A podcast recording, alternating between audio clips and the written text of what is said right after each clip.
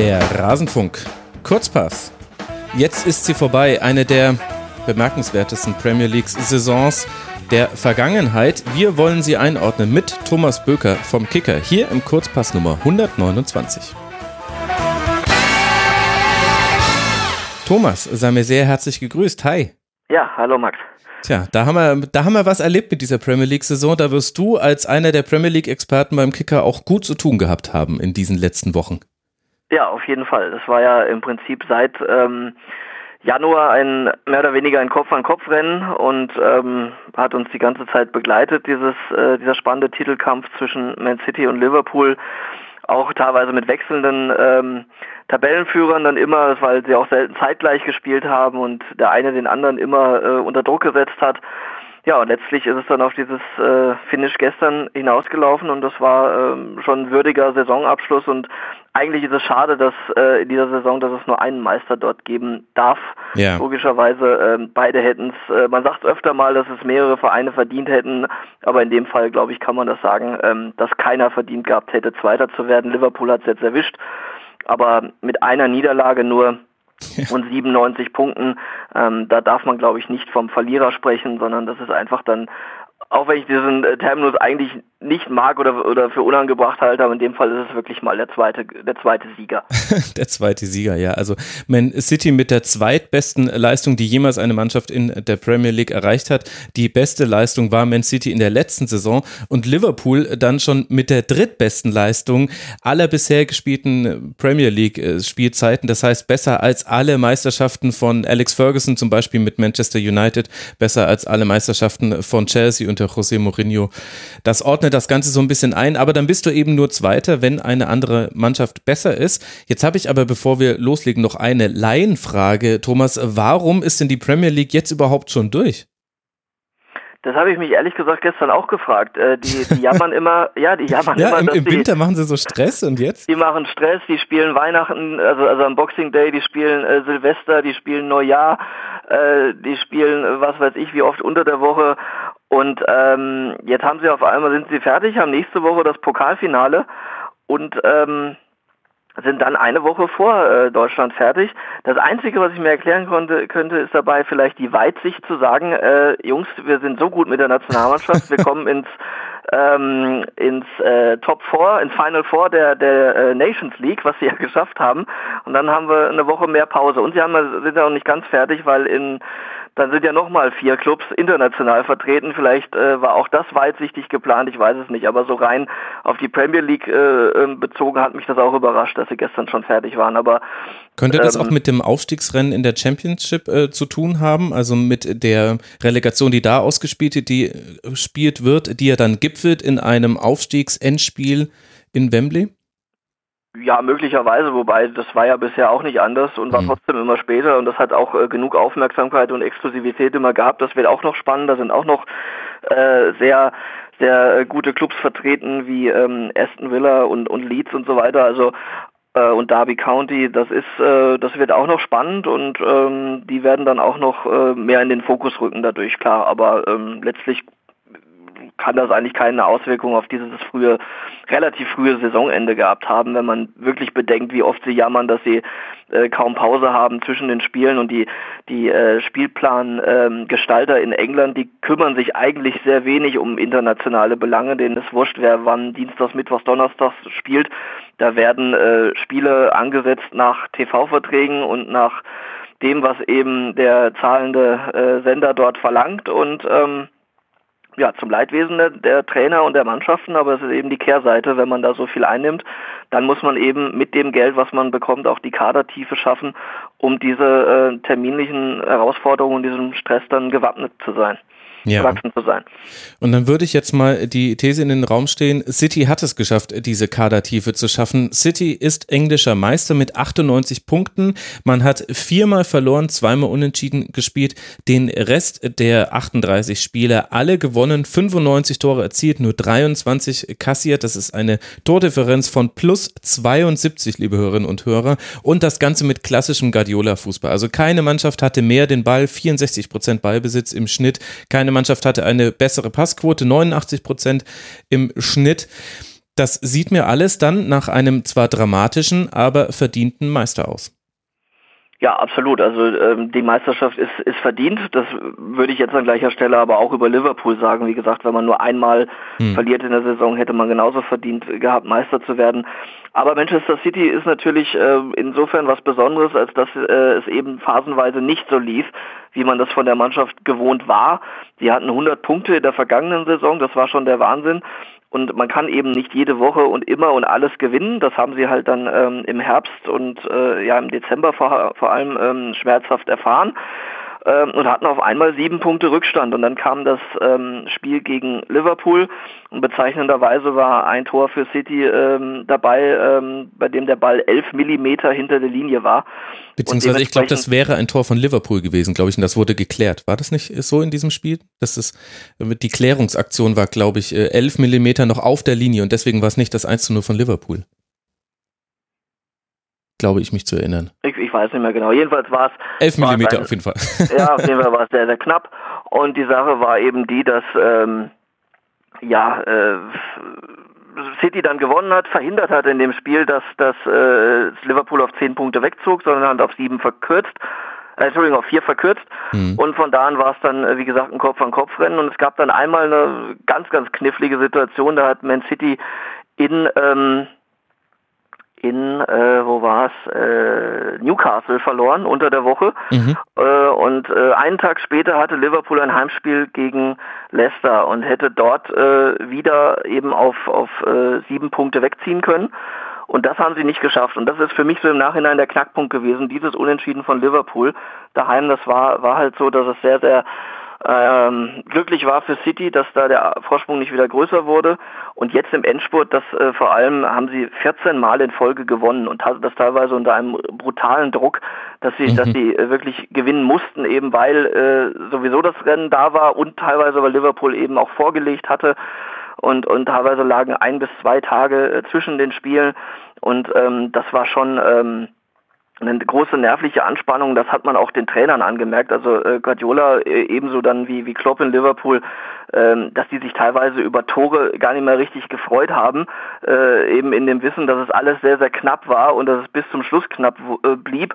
City hat äh, von den letzten Spielen auch, auch äh, ganz viele nur 1 zu 0 gewonnen. Mhm. Und ähm, daran sieht man erstmal, wie nervenstark die Mannschaft war, aber auch, äh, ja, dass der Kopf da eine ganz große Rolle gespielt hat, weil wenn die unbelastet aufspielen können, dann ist das eine ganz andere Nummer.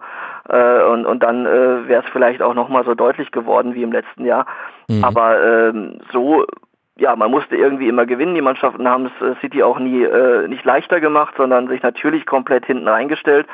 Und ähm, umso bewundernswerter ist es, dass es, äh, wie du hast es gesagt, mit Guardiola-Fußball, mit, mit fußballerischen Mitteln gelöst wurde und da eben ähm, ja immer dieses Bestreben, aktiv zu sein, den Ball äh, fordern, äh, äh zu fordern und dann eben daraus Aktionen zu kreieren und nicht auf Fehler des Gegners zu warten, was ja viele dann auch auf dem Niveau auch machen. Das machen sie nicht, sondern hm. die äh, äh, wollen das Spiel bestimmen, dominieren und daraus dann ihre Tore erzielen. Und das ist ein, ein hehrer Ansatz, der dann am Ende auch ähm, verdientermaßen belohnt wurde.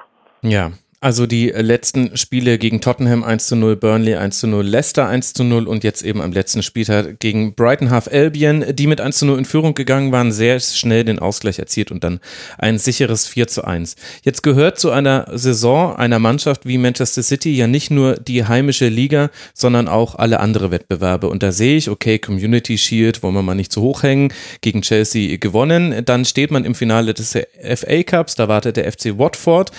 Man ist im EFL Cup gegen Chelsea in diesem berühmt-berüchtigten Elfmeterschießen hat man das Finale verloren und dann haben wir aber noch die Champions League, die ja das Maß aller Dinge für Mannschaften dieser Kategorie ist. Und da sehen wir eine eine souveräne Gruppenphase, unter anderem ja auch mit Hoffenheim in einer Gruppe und Schachtjo und Lyon waren noch mit dabei. Dann Schalke im Achtelfinale demontiert. Gut, das hätten aber wahrscheinlich viele Mannschaften zu diesem Zeitpunkt geschafft in Europa. Und dann kommt das Ausscheiden gegen Tottenham, bei dem man im Hinspiel mit einem verschossenen Strafstoß 0 zu 1 verliert und im Rückspiel dann ein 4 zu 3 nicht reicht mit einer ganz, ganz späten Entscheidung. Da wurde ein Tor nochmal aberkannt, wenn ich mich gerade richtig erinnere. Und so ist man dann ausgeschieden. Wie hoch würdest du denn diese Champions League-Saison und dass, dass es da City wieder nicht geschafft hat, weiterzukommen im Wettbewerb bis vielleicht mal ins Finale. Wie hoch würdest du das hängen? Ja, das muss man schon sehr äh, hoch hängen und dementsprechend auch kritisch bewerten, weil äh, das ist eigentlich der Anspruch äh, des Vereins, äh, auch international ähm, diese Klasse, die sie haben, endlich mal äh, komplett auszuspielen. Mhm. Und ähm, ich halte Pep Guardiola für einen, für einen genialen Trainer. Äh, das hat er bei Bayern gezeigt, bei Barca sowieso vorher und, und jetzt auch bei Manchester City äh, in drei Ligen äh, schon oft souverän Meister geworden oder auch gesehen, dass er bis zum Ende fighten kann. Und das, wie gesagt, immer mit weitestgehend mit, mit richtig ja, spielerischen Mitteln und an seiner Philosophie. Und das ist alles wunderbar. Und kurioserweise macht dieser Trainer in der Champions League immer wieder personell und taktisch Sachen, die schwer bis gar nicht nachvollziehbar sind und äh, liegt da öfter mal daneben. Und das war jetzt auch gegen Tottenham ähm, zweimal der Fall, als er äh, merkwürdig aufgestellt hat, merkwürdig gewechselt hat und so weiter. Und ähm, der sicherlich dann seinen Anteil daran hatte, dass äh, City nur, äh, das muss man dann eben in dem Fall sagen, ähm, im, bis zum Viertelfinale gekommen ist, obwohl sie eigentlich äh, vom Kader her auch dort ähm, sicherlich äh, unter den, mindestens unter den besten vier äh, platziert sein müssten. Und ähm, ja, das bleibt das große Ziel und ähm, vielleicht wird es im nächsten Jahr besser, aber das äh, schmälert ähm, den Erfolg in dieser Saison schon, mhm. äh, weil das ist nicht das, was City sich vorgestellt hat, da dann auszuscheiden gegen, gegen Tottenham, wenn man sich, da geht es dann immer um die berühmten zwei Spiele in der Liga. Ähm, liegen äh, 27 Punkte zwischen den beiden Mannschaften über eine mhm. Saison gesehen. Ähm, ich glaube, das äh, sagt einiges über die Verhältnisse aus. So ähnlich ist es jetzt auch mit Liverpool und Tottenham. Auch da großer Vorsprung ähm, von, von äh, Liverpool gegenüber Tottenham und trotzdem wird da im Finale natürlich auch alles möglich sein.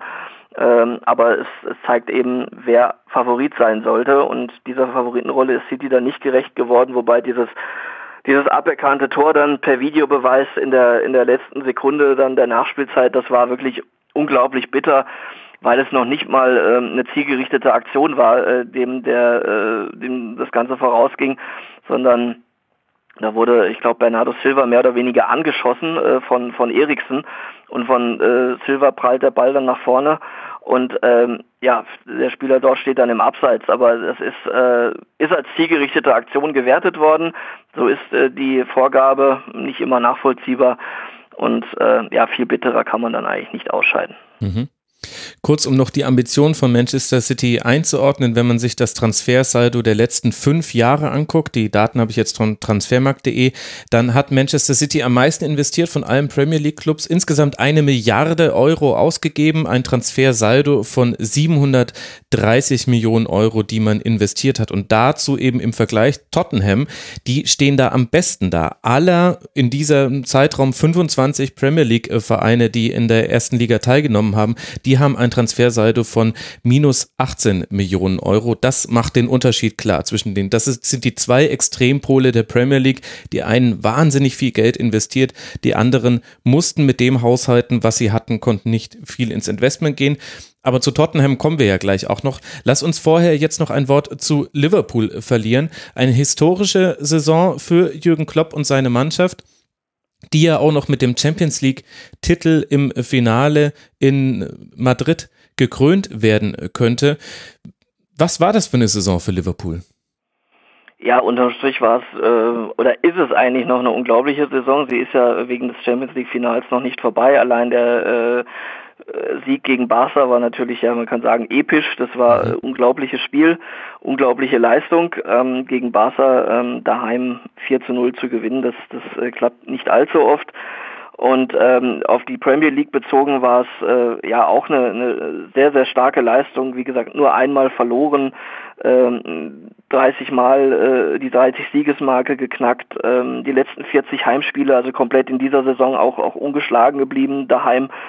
Ähm, das das äh, war schon richtig gut jetzt mit 97 Punkten. Wie gesagt, da, da streb, widerstrebt eigentlich, eigentlich äh, von einem Vizemeister nur zu reden. ähm, aber sie sind es nun mal und ähm, man muss die Saison aber eigentlich zu, zu 90 Prozent positiv einordnen. Die 10 Prozent sind eben, dass sie, das ist auch ein Fakt, ähm, sieben Punkte Vorsprung verspielt haben, mhm. dass sie eben diese, ja, wenn man so will, kleine Schwächephase hatten mit vier Unentschieden äh, in der Rückrunde, die sich da äh, untergemischt haben und ähm, ja, dann äh, war City eben da und hat das ausgenutzt. Äh, und trotzdem äh, ist es jetzt dann in, äh, auch keine Schande, in Everton oder bei Manchester United unentschieden zu spielen. Wie gesagt, was wehtut, ist das Remis daheim gegen, gegen Leicester mhm. und, und in West Ham, bei West Ham United, wo sie auch ähm, bei einem Freistoß-Gegentor ziemlich gepennt haben. Ähm, das, war, das waren zwei Unentschieden, die letztlich ja nicht sein mussten. Ähm, und Trotzdem ähm, hatten sie aber auch Glück, äh, man bedenkt, ähm, gegen Tottenham durch ein Eigentor in letzter Minute gewonnen, gegen Everton äh, durch ein halbes Eigentor von Pickford gewonnen. Ja. Ähm, also von daher, äh, es war schon, war schon recht knapp, ähm, äh, dass es ähm, letztlich bis zum Ende offen gehalten werden konnte, auch von Liverpool. Aber äh, letztlich war es war es eine herausragende Saison und naja, es ist immer diese Philosophiefrage, äh, was zählt jetzt letztlich im Fußball? Sind es nur Titel? Dann steht natürlich bisher zumindest wieder die Null bei Liverpool. Ähm, dann muss man sagen, dann war es nicht gut. Wenn man äh, ein bisschen weiter schaut und sagt, äh, das ganze Konstrukt, sprich der Fußball, den die spielen, die Leidenschaft, die dahinter steckt, äh, die ganze Art, wie, wie Klopp auch den Verein repräsentiert, äh, dann ist es schon bemerkenswert und positiv und ähm, ja, er ist dann eben dank seiner Art und dank dieser Highlights, die da auch geboten werden, äh, wird, wird ihm diese bislang titellose äh, Ära dort auch verziehen. Aber äh, irgendwann wird er eben auch liefern müssen, äh, vielleicht schon sogar schon jetzt im Champions League Finale. Ähm, aber eben in der Meisterschaft da, wie gesagt, jetzt eben Platz zwei anzukreiden, das wäre nach dieser Saison absurd. Würdest du denn zustimmen, wenn man sagt, auch durch Jürgen Klopp hat sich der Fußball der Premier League im Gesamten etwas weiterentwickelt? Also Liverpool hat da nochmal was angeboten, was man bisher so noch nicht gesehen hat?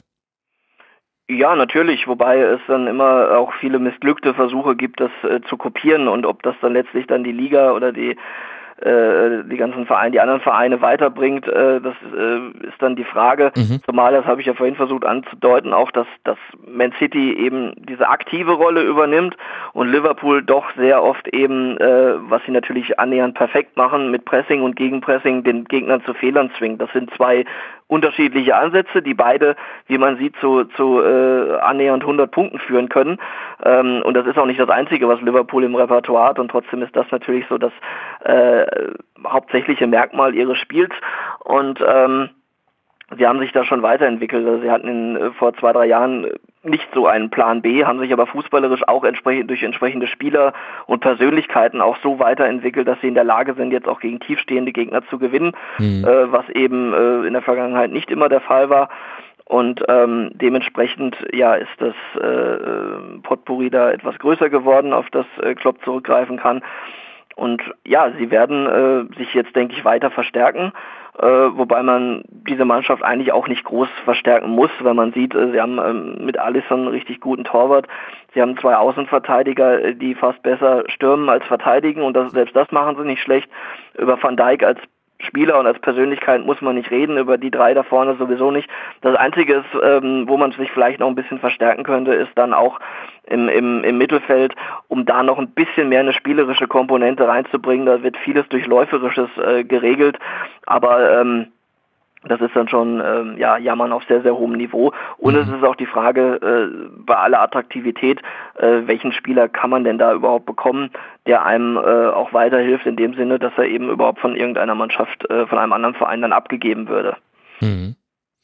Ja, interessante Perspektive für Liverpool. Im Unterschied zu Manchester City, wenn man sich da die Daten anguckt, dann ragen vor allem die Tore nach Standardsituationen heraus. Also 20 Treffer hat Liverpool nach Standardsituationen gerne nach Ecken erzielt. Manchester City 11 davon, dafür 72 dann aus dem laufenden Spiel. Also das war so einer der Plan Bs, vielleicht der Plan B und dann gab es noch Plan C und Plan D, mit dem Liverpool es geschafft hat, auch gegen tiefstehende Gegner Spiele zu gewinnen. Die Stärke nach Standards ist das sicherlich eine wichtige Komponente.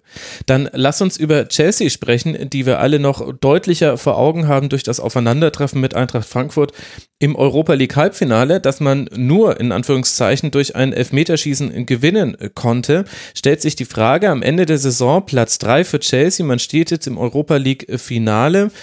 Ja, was war das jetzt für eine Saison? Der, der Zielendspurt von Chelsea war merkwürdig mit einer Niederlage, drei Unentschieden und einem Sieg aus den letzten fünf Spielen. Man hatte das Glück, dass alle dahinter sich noch dösbattliger angestellt haben. Ja, so kann man das sagen. Und äh, was das für eine Saison war, das wissen sie dort, glaube ich, selber nicht, weil es äh, sehr, sehr schwierig einzuordnen ist. Sie haben, äh, sind grandios gestartet, haben, glaube ich, erst nach 12 oder 13 Spielen das erste Mal verloren, äh, haben in der Hinrunde dann auch äh, Man City geschlagen, äh, um dann in der Rückrunde dort 0 zu 6 unterzugehen ähm, und ähm, sich dann im, im Liga-Cup-Finale selber zu zerfleischen äh, mit äh, diversen oder dank diverser äh, äh, Streitereien dort, äh, als äh, Kepper nicht, nicht ausgewechselt werden wollte und Sari dann letztlich als äh, Trainer dastand, auf den keiner hören wollte. Äh, dann hat Sari die Spieler öffentlich kritisiert, mehrmals äh, äh, nicht nur als Mannschaft, sondern auch einzeln Namen genannt, also sehr, sehr ungewöhnlich für einen Trainer. Ähm, es war schon sehr, sehr äh, ja, grenzwertig, äh, dass das da überhaupt weiterging mit ihm. Mhm. Er stand da bestimmt zwischendurch auch mal auf der Kippe. Ähm, dann ist er mehr oder weniger zu seinem Glück gezwungen worden, dass er irgendwann auch mal gemerkt hat, ähm, er kommt nicht weiter, sie rutschen immer weiter ab, waren ja zwischendurch, glaube ich, Fünfter oder Sechster auch und haben, ähm, dann hat er Loftus Cheek und hat es nur doll öfter gebracht. Äh, letzterer hat sich ja dann leider jetzt zuletzt schwer verletzt. Äh, muss mhm. man abwarten, wie es mit ihm weitergeht, auch ob er dann jetzt ähm, zu Bayern kommen darf oder nicht. Äh, Chelsea hat das ja im Winter abgeblockt, ähm, jetzt ist er schwer verletzt. Chelsea hat zudem eine Transfersperre, äh, werden also nichts äh, dazu holen können an namhaften Leuten und äh, sind dementsprechend froh, dass sie erstmal äh, gefühlt 50 Spieler in alle Welt gerade verliehen haben äh, und sich da bedienen können, aber natürlich auch äh, zusehen wollen, ihren Kader zusammenzuhalten. Also wie gesagt, auf diese Jugend, äh, jugendlichen Spieler hat er dann gesetzt und das wurde belohnt ähm, und sie hatten natürlich einen überragenden Eden Hazard, hm. der ähm, ja, aus dieser Mannschaft äh, heraussticht. Äh, das hat man, glaube ich, auch, äh, selbst wenn man Chelsea nicht so oft sieht, gegen, gegen Frankfurt äh, gesehen, was, was der was der drauf hat. Äh, man sieht ihn ja auch ab und zu dann in, mit Belgien dann in, bei großen Turnieren äh, hier und ja, also wenn man Chelsea öfter sieht, freut man sich eigentlich vor allem auf ihn, weil das ist ein Genuss, den Spielen zu sehen. Mhm. Und ähm, die Frage ist aber, wie lange noch dort, ähm, das Interesse von Real Madrid ist ja bekannt, ähm, nicht bekannt ist, wie viel Real jetzt letztlich äh, bereit ist zu bezahlen und ähm, ob sie ihn jetzt dann wirklich holen oder nicht. Ähm, da steht ja bei Real dann auch eh ein größerer Umbruch offensichtlich bevor und Hazard wäre sicher äh, einer, der Teil dieses äh, neuen Reals werden könnte. Hm. Und das wäre für Chelsea ein, ein, ein herber Verlust. Unterm Strich ist Platz 3 Mm, ja, das Beste, was in dieser Saison rausspringen konnte. Erstmal äh, Best of the Rest, weil die beiden oben äh, eine Liga für sich waren. Ja. Mhm. Und äh, ja, weil man sich äh, dann doch früh aus dem Titelrennen verabschiedet hat, bei dem man durchaus in den ersten Monaten mitgemischt hat. Und ähm, da muss man froh sein, dass man auch die Kurve gekriegt hat. Also Platz 3 ist schon, ähm, es, es hätte auch äh, genauso gut Platz 6 da stehen können und dann hätte man sich auch nicht wundern dürfen. Also Eden Hazard mit 16 Toren, 15 Assists allein in der Liga, also 31 äh, Scorer-Punkten. Interessant auch so ein bisschen, wenn man sich die Europa League-Gegner von Chelsea anguckt, dann sieht man, wie auch die Saison von Eintracht Frankfurt hätte aussehen können. Da hatte man jetzt nur in der K.O.-Runde Malmö, Kiew, Prag und dann eben Eintracht Frankfurt. Und wir erinnern uns, die Eintracht hatte da Schachtjor, Benfica und dann eben Chelsea und in der Gruppe auch noch Lazio. Ach ja, Inter habe ich sogar noch vergessen. In der Gruppe dann noch Lazio und Marseille. Also Eintracht Frankfurt hat so ein bisschen eine äh, verkappte Champions League Runde gespielt da in der Europa League. Ein Punkt würde mich zu Sarri noch kurz interessieren. Wir haben noch im Blick, was er mit Napoli auf den Platz gebracht hat. Hat sich denn auch der Fußball von Chelsea verändert? Äh, in den ersten Monaten ja, das war sehr erstaunlich, weil es gerade am Anfang sehr, sehr gut geklappt hat. Dann ist man irgendwann in alte, äh, ja, nicht nur Chelsea, sondern auch vor allem dann Conte-Muster verfallen, dass man sich zu tief positioniert hat, äh, zu wenig Fußball gespielt hat, also eigentlich das, was Sari beides nicht will, ähm, wo er dann aber auch irgendwann gesehen hat, ganz pragmatisch, da muss ich halt umschalten und mich, mich dann hier den Gegebenheiten anpassen.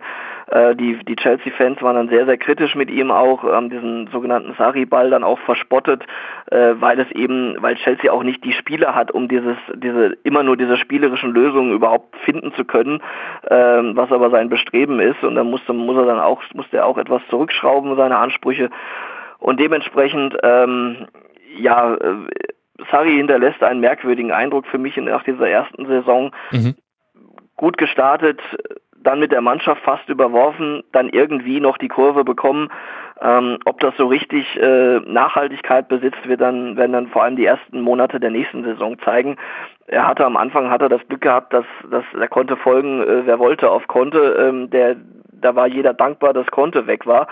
Ähm, der ja im Jahr zuvor noch Meister geworden war und dann äh, abgestürzt ist mit Chelsea und sich da auch mit allen Spielern ungefähr verscherzt hat. Und dementsprechend, ähm, ja, äh, muss man jetzt sehen, wie die zweite Saison dort wird. Ähm, es wäre für ihn hilfreich, wenn er mit dem Europa League-Titel die Saison beenden würde, äh, weil ähm, ein Titel pro Saison ist schon eigentlich der Anspruch dort. Ähm, dafür ist die Mannschaft auch sehr prominent besetzt und sehr teuer, als das, äh, das rausspringen sollte. Aber Mal sehen, ähm, die sind für mich auch Favorit gegen Arsenal, ähm, aber ähm, in, in, den, in diesem einen Spiel da, äh, das sinnvollerweise in Baku stattfindet, äh, ist es äh, schwierig dann natürlich dann Topleistung sofort abzurufen und es wird sicher dann möglicherweise auch, auch ein spannendes Spiel.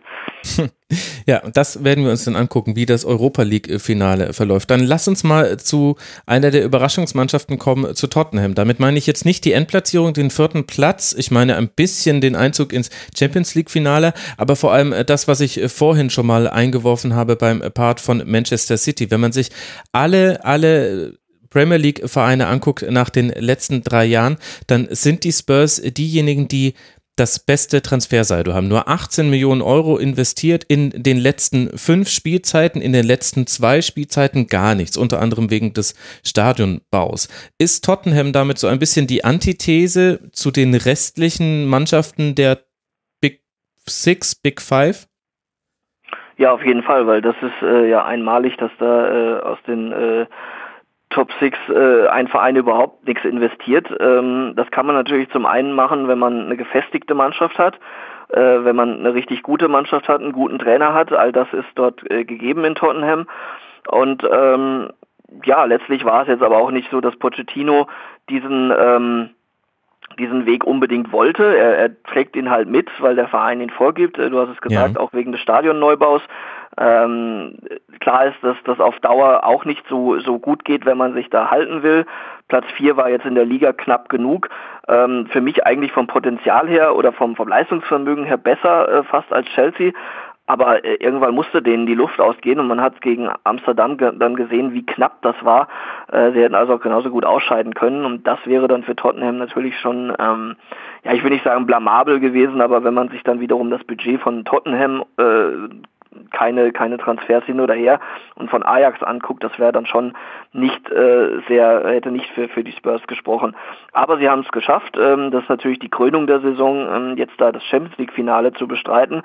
Ähm, in der Liga ja, wäre es fast schief gegangen, weil man dann eben doch sieht, das ist aber auch logisch, dass man einen Harry Kane auf Dauer nicht ersetzen mhm. kann, selbst, selbst Son, der dann quasi für Kane, äh, also gespielt hat auch vorher, aber dann auch als für Kane als Torjäger eingesprungen ist und dann hat der nicht getroffen, dann kam auf einmal Lukas Mura und ähm, ja, das, das geht dann mal gut, aber sicher nicht, äh, sicher nicht auf Dauer.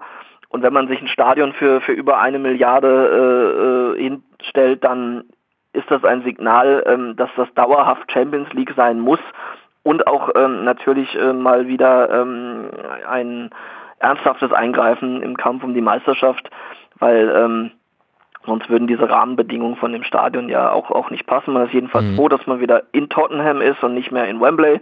Ja. Ähm, und ähm, das könnte dann vielleicht auf Dauer dann auch, auch wieder ein Vorteil werden, wobei sie sich zuletzt dann auch schon mit dem Wembley-Stadion irgendwo angefreundet hatten. Aber es ist halt ganz merkwürdig, das ist so der heilige Rasen und jeder will dort spielen, bei Länderspielen, bei, bei Finals, äh, äh Playoffs und so weiter, äh, Pokalfinals. Aber wenn eine Vereinsmannschaft dort spielt, ist das ganz was anderes. Ich war selber einmal da diese Saison. Äh, das ist äh, keine Stimmung, da ist, da ist überhaupt nichts. Das wird abgelehnt, so ja, wir müssen jetzt hier halt hier spielen oder sind wir hier, aber äh, da kam überhaupt keine Freude auf und das, obwohl es eigentlich eine Ehre ist, eigentlich immer in diesem Stadion spielen zu dürfen.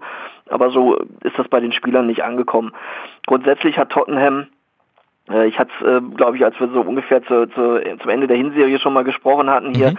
Auch gesagt, äh, da hatten sie, glaube ich, ein Unentschieden. Äh, und ich habe gesagt, das ist kein Zufall. Jetzt haben sie genau zwei Unentschieden in der ganzen Saison. Das ist dabei geblieben. Mhm. Das ist dieser Hop- oder Top-Stil von, von Pochettino. Äh, der kam ja auch dann gegen Ajax äh, in beiden Spielen dann gut zur Geltung. Im ersten war es dann irgendwo äh, viel zu vorsichtig. Äh, und dann im zweiten, als, als es dann insgesamt schon 0 zu 3 stand, beide Spiele zusammen, da haben sie dann aufgedreht und gezeigt, was sie können, selbst ohne, ohne Kane. Und ähm, Dementsprechend haben sie, haben sie dann 23 Mal gewonnen, äh, zwei Unentschieden und 13 Niederlagen.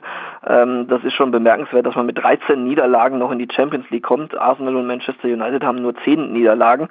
Äh, aber eben ähm, bei der Drei-Punkte-Regelung zählen dann eben die Siege mehr und davon haben sie profitiert und sind dann auch für ihren, für ihren Mut dann letztlich belohnt worden. Mhm. Perfekter Drei-Punkte-Fußball. Also bei den Spurs, für die jetzt ein möglicher internationaler Titel etwas Historisches sein könnte. Das letzte Mal europäisch was gewonnen hat man in der Saison 1983, 84. Das ist also auch schon schmucke 35 Jahre her. Und das letzte Mal englischer Meister war man überhaupt erst zweimal 1960, 61. Das heißt, wenn du sagst, der Titel muss dann da auch vielleicht irgendwann mal kommen, wenn man solche Stadionambitionen hat, dann wäre das der erste nach Minimum 59 Jahren. Das ist vielleicht gar nicht allen so bewusst gewesen, wie lange Tottenham da schon auf Titel wartet. Sie spielen ja schon länger im Konzert dieser Top Six mit. Länger mit dabei ist da auch der FC Arsenal. Und da haben wir vielleicht einmal einen guten Moment, um auf die Torjägerliste jetzt zu gucken nach dieser Premier League-Saison. Die sieht nämlich ganz interessant aus. Wir haben mit Sadio Mané und Mo Salah zwei Spieler des FC Liverpool, die mit 22 Toren diese Liste anführen. Mit Sergio Aguero einen Spieler von City, der kurz dahinter kommt mit 21 Toren und aber geteilter Drittel-Torjäger, also einer von dreien mit 22 Toren, ist äh, Pierre-Emerick Aubameyang vom FC Arsenal eben. Ist das dann auch der größte Lichtblick gewesen in dieser Saison oder wie würdest du diesen fünften Platz für Arsenal einordnen? Ähm, ja, an Aubameyang kann man das eigentlich ganz gut festmachen. 22 Tore, Torschützenkönig äh, in England, das ist, äh, das ist eine Leistung, die man da erstmal schaffen muss. Also das ist äh, richtig stark. Äh, was er hat er ja auch in Dortmund gezeigt. Man hat aber auch gesehen, ähm, und deswegen ist er so ein bisschen sinnbildlich für Arsenal, äh, was, was er nicht kann. Nämlich ähm, auch er ist kein Spieler, der, der das Ganze dann mal rumreißt, der, der die Mentalität mitbringt, ähm, die Arsenal so dringend bräuchte, nämlich äh, da irgendwo mal so ein, so ein Spieler, der äh, auch richtig herausragend sein kann, wenn es nicht gut läuft, der für eine Wende sorgt mitten in einem Spiel oder mitten in einer schlechten Phase. Und ähm, es fing eigentlich sehr gut an unter, unter Emery ähm, und letztlich ist es jetzt wieder nur Platz 5. Ähm, von daher äh, rein tabellarisch kein, keine große Veränderung gegenüber der äh, letzten Wenger-Saison. Es hat sich vieles verändert. Arsenal hat gerade zu Beginn ähm, sind sie anders aufgetreten, haben auch Rückstände aufgeholt, haben irgendwie eine ganz andere Mentalität gezeigt. Ähm, aber äh, letztlich ist dann dieser dieser alte Schlendrian ist sehr sehr schnell wieder zurückgekehrt hm. und ähm, ja, es, man kann das Ganze an, an Mesut Özil auch sehr gut festmachen, insofern, als dass äh, man seine Rolle sich mal anschauen muss äh, und, und dieses merkwürdige ähm, Zusammenspiel mit dem Trainer. Äh, Özil war phasenweise äh, Kapitän, wenn er gespielt hat. Äh, er war aber auch auf der Bank und er war aber auch auf der Tribüne, selbst wenn er fit war. Und ähm, das ist was, was ich überhaupt nicht verstehe. Entweder man vertraut einem Spieler, gerade wenn man ihn dann auch ähm, zum Kapitän ernennt, äh, oder man lässt es. Und, und dieses Zickzack, äh, dieser Zickzackkurs von Emery mit, mit Özil, der war äh, also in der in dem Ausmaß nicht nachzuvollziehen und ähm, hat sicherlich auch dann Fragen aufgeworfen und hat auch sicherlich nicht zur Motivation bei Özil beigetragen. Und Özil ist sowieso ein Spieler, was ich gerade auch sagte, äh, wenn es läuft, äh, ist er wahrscheinlich einer der besten äh, auf seiner Position. Und ja, wenn es nicht läuft, ähm, dann dann sieht man ihn überhaupt nicht, dann taucht er ab. Und das hat sich auch in dieser Saison äh, im Prinzip nicht, nicht großartig verändert. Und äh, ja, so gesehen ist unterm Strich dann bei Arsenal ähm, vieles beim Alten geblieben, auch wenn es eigentlich gut begann. Und letztlich ist es dann aber doch nur Platz 5, aber eben zumindest noch die Chance über die Europa League, über das Endspiel dort äh, wieder in die Königsklasse zurückzukehren. Mhm. Wobei man noch nicht sicher ist, ob man mit Mikitarian nach äh, Baku, nach Aserbaidschan reisen kann. Da konnte die UEFA noch keine ausreichenden Sicherheitsgenehmigungen geben. Sicherlich eine tolle Idee, ein Endspiel dort stattfinden zu lassen. Schön, dass da mal nicht das Geld gesiegt hat bei der UEFA, sondern sich andere Werte durchgesetzt haben. Was muss sich denn bei Arsenal verändern, jetzt mit Blick auf die nächste Saison, unabhängig davon, ob man jetzt dieses Finale gewinnt oder nicht, auch wenn das jetzt von der, vom, vom Wettbewerb her wichtig ist, weil man man dann Champions League spielen würde. Aber was glaubst du, müssten so die nächsten Schritte sein? Jetzt hat man ja auf der Trainerposition den Schritt geschafft, weg von Wenger hin zu Emery. Was werden jetzt wahrscheinlich die nächsten Entwicklungsstufen sein bei Arsenal? Ja, die hängen doch, ähm, auch wenn du das jetzt quasi so äh, vorgegeben hast, dass es äh, keine Rolle spielt, wie das Spiel, ja. wie das Endspiel ausgeht. Okay. Ich glaube, es spielt halt doch eine große Rolle, okay. äh, weil du eben, ähm, da kommen wir gleich dann auch drauf zu sprechen, bei Manchester United ist es das Gleiche. Du kriegst äh, die absoluten Topspieler halt äh, nicht, wenn du in der Europa League spielst. Und äh, deswegen ist es schon, äh, klar kann man jetzt sagen, ja, die müssen sich verstärken, das, das wissen sie selbst und das werden sie wahrscheinlich auch vorhaben. Nur ähm, zum einen ist, ist natürlich auch, auch Misslintat nicht mehr da, äh, bekannterweise, schon etwas länger jetzt. Mhm. Ähm, das ist auch kein Vorteil, äh, wenn man sich auf dem Transfermarkt bewegt. Äh, zum anderen ist äh, ja einfach die Frage, äh, welche Spieler wollen denn überhaupt dorthin kommen? Nicht weil Arsenal schlecht wäre, sondern weil eben andere noch besser sind, beziehungsweise diese Perspektive Champions League bieten können. Und wenn sie die mit einem möglichen Sieg gegen Chelsea dann auch bieten können, dann haben sie im, im, im Werben um, um äh, Topstars dann doch vielleicht ganz äh, oder zumindest bessere Karten in der Hand. Und von daher ist dieses Spiel äh, elementar wichtig für Arsenal und auch dann, ähm, wie es wie es in der nächsten Saison weitergeht. Es wird auf jeden Fall einen Umbruch geben, das ist klar. Ähm, nur wie mit welchen neuen Spielern der sich dann gestaltet, ähm, das hängt vielleicht dann von diesem Spiel ab. Okay, also doch sehr, sehr wichtig und ja, so wie es ich verstehe, auch wichtig für Manchester United. Die würden ja nachrücken in die Europa League, sollte Arsenal sich für die Champions League qualifizieren. Ist das korrekt so? Nein, nicht korrekt. Die sind ah. schon in der Europa League. Die Guck. sind schon, die sind schon als, als Tabellen äh, Sechster. Äh, als Tabellen Sechster, richtig, sind sie, sind sie in der Europa League. Das okay. hat jetzt mit dem, mit dem Spiel nichts mehr zu tun. Aber ähm, und ist das dieser, ein Erfolg für United? Ist, Bitte? Ist das für ein Erfolg für United? Nein, nein, das ist eine Katastrophe für United, weil äh, äh, sie, das ist Manchester United, das ist der englische Rekordmeister. Die haben seit 2013, seit Ferguson weg ist, keine Meisterschaft mehr geholt. Äh, das muss man sich mal hier äh, auf Bayern äh, München übertragen vorstellen. Äh, mhm. was dann hier los wäre und, und dort ist es ja im Innenleben nicht anders und da wurden halt Fehler gemacht auf allen Ebenen äh, in der Trainerauswahl bis hin zum, zum ja, ich muss fast nennen, Panik, äh, Panikverpflichtung Mourinho, der sie dann zwar mal zur Europa League, zum Europa League Sieg geführt hat, ähm, und auch letztes Jahr auf Platz zwei, aber der dann in seinem dritten Jahr äh, fast üblich, äh, ist ein Muster bei ihm, ähm, wieder einen Scherbenhaufen hinterlassen hat äh, den Solskjaer ähm, scheinbar kitten konnte in den ersten Wochen. Da äh, sitzt er richtig aufgeblüht, haben, haben eine tolle Siegesserie hingelegt. Hm. Und letztlich hat es äh, dann aber auch dort dann an der Kaderstärke und Kadertiefe äh, gemangelt. Und so kam dann am Ende nur, nur Platz 6 raus und das auch verdientermaßen, wenn ich die, wenn ich die Spiele und auch die, die Spieler vergleiche, die jetzt Chelsea und Tottenham auf der einen und Manchester auf der anderen Seite hat, dann ist da schon noch ein Unterschied da.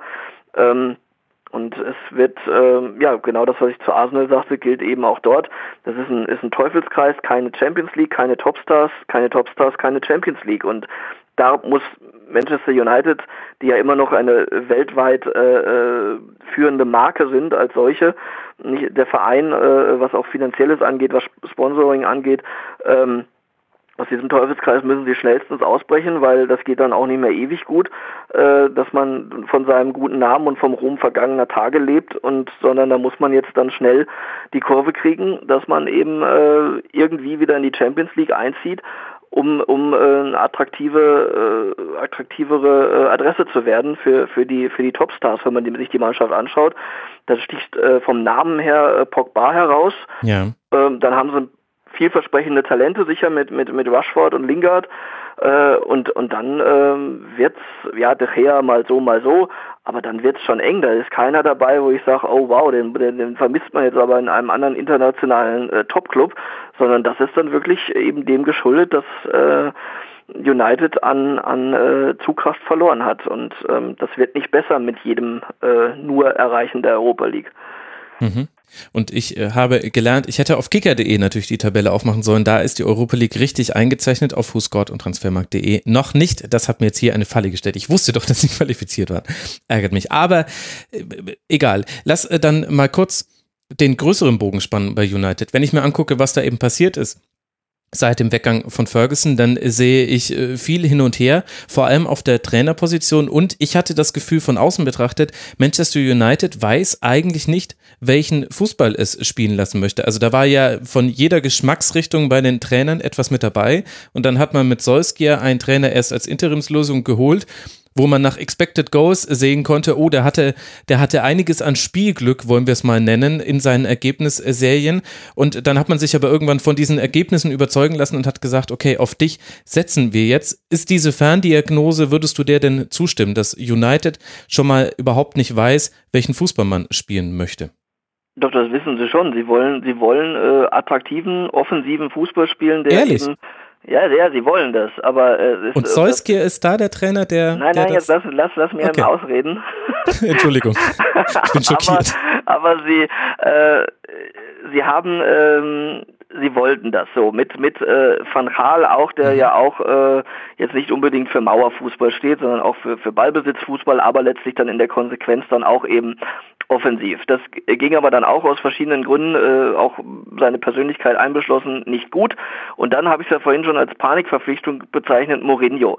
Um eben zu retten, was da zu retten ist. Und wie Mourinho spielt, weiß man. So, also hat sich das, war das völlig konträr gegenüber dem eigentlichen Ansatz, offensiv und begeisternd spielen zu wollen. Ähm, hinzu kamen dann die, die zwischenmenschlichen Probleme, die dann wiederum verursacht wurden. Also ähm, ist Mourinho entlassen worden und zu dem Zeitpunkt waren jetzt auch nicht entweder die ganz großen Top-Trainer auf dem Markt, Zidane war es, ah, das äh, äh, war aber nicht realistisch zu bekommen, eben wegen des Kaders auch, das wollte der sich wahrscheinlich nicht antun. Äh, und ähm, dann ja die, die Lösung des äh, Vereinshelden Solskjaer. Der hat äh, diese gute Serie gehabt, äh, auch wieder offensiver spielen lassen, ist aber eben dann mit dem Kader an Grenzen gestoßen und ähm, du hast gesagt, es waren glückliche Siege dabei, die wissen bis heute noch nicht, wie sie in Paris weitergekommen sind, glaube ich. Und ähm, dann haben sie ihn aufgrund komischerweise hauptsächlich dieses Weiterkommens gegen Paris zum Cheftrainer befördert mit einem längeren Vertrag und der aber wiederum ist meiner Ansicht nach überhaupt nichts wert, dieser Vertrag, wenn sie die Möglichkeit haben, ähm, einen anderen Trainer davon zu überzeugen, nach Manchester zu wechseln. Da gilt aber das Gleiche, was ich gerade für die Spieler gesagt habe, auch Top-Trainer gehen selten, äh, ziehen selten die Europa League der Champions League vor. Das Einzige, was ich mir vorstellen könnte, ist, äh, dass Pochettino die, die Champions League gewinnt. Mit Tottenham sagt, äh, Freunde, das war's für mich hier. Äh, mehr kann ich mit Tottenham nicht erreichen. Und ähm, mhm. Manchester United ist immer noch ein, eine große Ehre, dort Trainer zu sein. Äh, und die, der Name steht dort auf dem Zettel. Und deswegen äh, kann ich mir durchaus dieses Konstrukt vorstellen, dass Pochettino im Falle eines Sieges der Champions League äh, zu Manchester United wechselt. Und äh, wie lange, wenn das nicht passiert, wie lange Solskjaer dann da bleibt, muss, muss man abwarten. Ähm, aber egal, wer dorthin geht, aufgrund des äh, Spielermaterials äh, wird da keiner groß den, den zum, zum Überflieger werden, sondern äh, muss da erstmal Schritt für Schritt wieder vorankommen. Und dazu, das ist richtig, äh, brauchen sie ein, ein Konzept mit Offensivfußball vor allem, weil dafür stehen so Leute wie, wie Rashford, Lingard und Martial, mit denen kann man schon Tempo-Fußball spielen. Sie brauchen aber auch die entsprechenden Leute, die sie entsprechend äh, bedienen und die äh, sind dann eben aufgrund entweder von Tempo oder von ähm, technischen Mängeln, jetzt auf dem auf, auf höchstem Niveau gesprochen, ähm, sind die nicht da. Mhm. Und ähm, die muss man dann irgendwie, ja, entweder, entweder kaufen oder ausbilden äh, und dazu braucht man aber Geduld und das, dieser Zeitfaktor wird immer, wird immer schmaler, weil es eben jetzt schon einige Jahre schief gegangen ist. Hm. Also interessante Zeiten bei Manchester United. Jetzt haben wir die Plätze drei bis sechs äh, besprochen. Interessanter Fun Fact. Keine von diesen Mannschaften, also sowohl Chelsea, Tottenham, Arsenal als auch United, konnte mehr als einmal gewinnen in den letzten fünf Spielen. Das war das Schneckenrennen um die internationalen Plätze. Interessante Konstellation. Aber jetzt hat sich ja alles so gefügt und wir wissen, wer Champions League spielt und wer Europa League spielt mit der kleinen Klammer noch rund um Arsenal und das Europa League Finale. Bevor wir dann äh, kurz noch auf die deutschen Protagonisten am Tabellenende gucken wollen, gibt es denn jemanden im Tabellenmittelfeld, wo du sagen würdest, da sollten wir jetzt noch kurz ein Wort drüber verlieren? Ja, wenn man das Mittelfeld äh, schon ab Platz 7 äh, tatsächlich nach, nach den Top 6, mhm. das, das kann man, glaube ich, in England machen, ansetzt, dann äh, positiv Wolverhampton als Neuling auf, auf Platz 7. Das ist, ähm, ist äh, sehr beachtlich, was, was die da äh, geleistet haben. Mhm. Äh, die können äh, auch noch in die ähm, Europa League kommen, wenn Man City äh, FA Cup Sieger wird, dann rücken die noch nach. Mhm. Ähm, aber ähm, ja, das ist auf Platz 7 richtig gute Leistung gewesen als Aufsteiger, ist allerdings auch kein normaler Aufsteiger, da hängt auch ein bisschen äh, oder einiges an Geld dahinter äh, mit so einem Konstrukt aus China im Hintergrund, äh, mit äh, guten Connections zum Borata äh, Raiola und so weiter. Also das ist schon ähm, kein Aufsteiger, wie ihn jetzt zum Beispiel Cardiff oder Fulham äh, äh stellten, mhm. ähm, wo man erwarten musste, dass die äh, gegen den Abstieg spielen, aber dass sie jetzt gleich Siebter werden, war so auch nicht vorherzusehen. Und dann aber auf Platz 8 für mich eine Enttäuschung, Everton, die haben einen, eigentlich einen, einen super Kader, und ähm, den hätte ich als ehesten äh, mal zugetraut, in diese Phalanx der Top 6 einzubrechen. Da hatte ich so ein bisschen auf dem Zettel, dass Arsenal rausrutscht. Die haben sich aber dann noch doch dann eben zumindest in dem Bereich stabilisieren können. Aber dass Everton das nicht geschafft hat äh, mit dem Kader, ist eigentlich schon eine kleine Enttäuschung. Äh, da Platz 8, da äh, hätte man sich mehr versprechen können.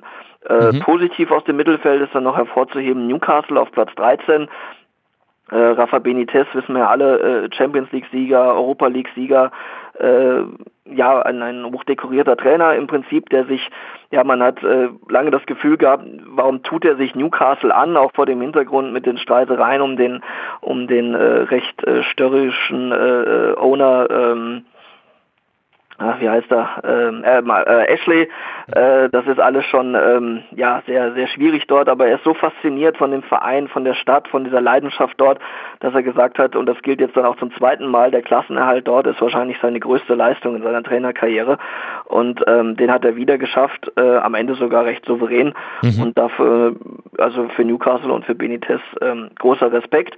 Gleiches gilt dann ähm, auf Platz 16 für, für Southampton und Ralf ja. Hasenhüttel. Der hat äh, die Saints auf, den, auf, einem, auf einem Abstiegsplatz übernommen äh, und hat sie äh, dann ja, kontinuierlich dann da unten rausgeführt, äh, musste am Ende natürlich auch zittern, weil ganz so einfach ist es dann auch nicht, da unten einfach mal rauszumarschieren. Und er hat sie nicht nur rausgeführt, sondern immer mehr äh, ist seine Art ähm, des Fußballs hat sich dort äh, festgesetzt in den Köpfen. Das haben die Spieler angenommen vor allem. Sie folgen ihm und es ist ja auch mit, mit Klopp ein bisschen vergleichbar von der Leidenschaft, von der Ansprache, von der Motivation und der Art des, des Fußballspielens. Ähm, da kann Southampton, wenn sie sich ähm, vielleicht noch ein bisschen verstärken, wenn sie diesen Weg weitergehen, äh, im nächsten Jahr zumindest eine sorgenfreie Saison spielen und ähm, das ist äh, schon mal ein erster toller Schritt, den, den Hasenhüttel da äh, geschafft hat. Mhm. Und das ist dann auch wieder dieser Pressing-Fußball, den wir bei ihm schon gesehen haben in Ingolstadt, den wir bei ihm gesehen haben in Leipzig, dass man hoch anläuft, den Gegner viel Stress, dann in Umschaltsituationen sofort vertikal denkt und so eigentlich gegen die meisten Gegner gewinnt. Ja, vom, der Ansatz ist so, dass mhm. mit dem Gewinnen ist das ja, okay, in der Premier League halt ein bisschen schwieriger als, ja. als woanders. Und als oder als, als man zusammen, vor allem natürlich mit Leipzig, als man meistens Favorit war. Das ist mit Southampton nicht so, aber es hat eben schon ein äh, und wirklich ein komplettes Umdenken stattgefunden, weil sein Vorgänger Mark Hughes dann doch eher zur vorsichtigeren Fraktion gehörte, der Trainer. Und dementsprechend äh, haben die Spieler, waren sie vielleicht auch dankbar, dass sie ihnen da mal einer äh, vorgegeben hat, so äh, nicht mehr verstecken, sondern mutig draufgehen und ähm, natürlich auch nicht blind anrennen, weil äh, das, das äh, führt dann auch zu nichts, aber schon äh, mit einem offensiveren Ansatz und ähm, der dann letztlich, äh, wenn er jetzt dann auch mal eine komplette Vorbereitung hat, mit Southampton sicher weiter verfeinert und verbessert wird. So wie gesagt, dass ich glaube, dass sie ähm, gute, gute Rolle irgendwo zwischen 8 und 12 in der nächsten Saison spielen könnten.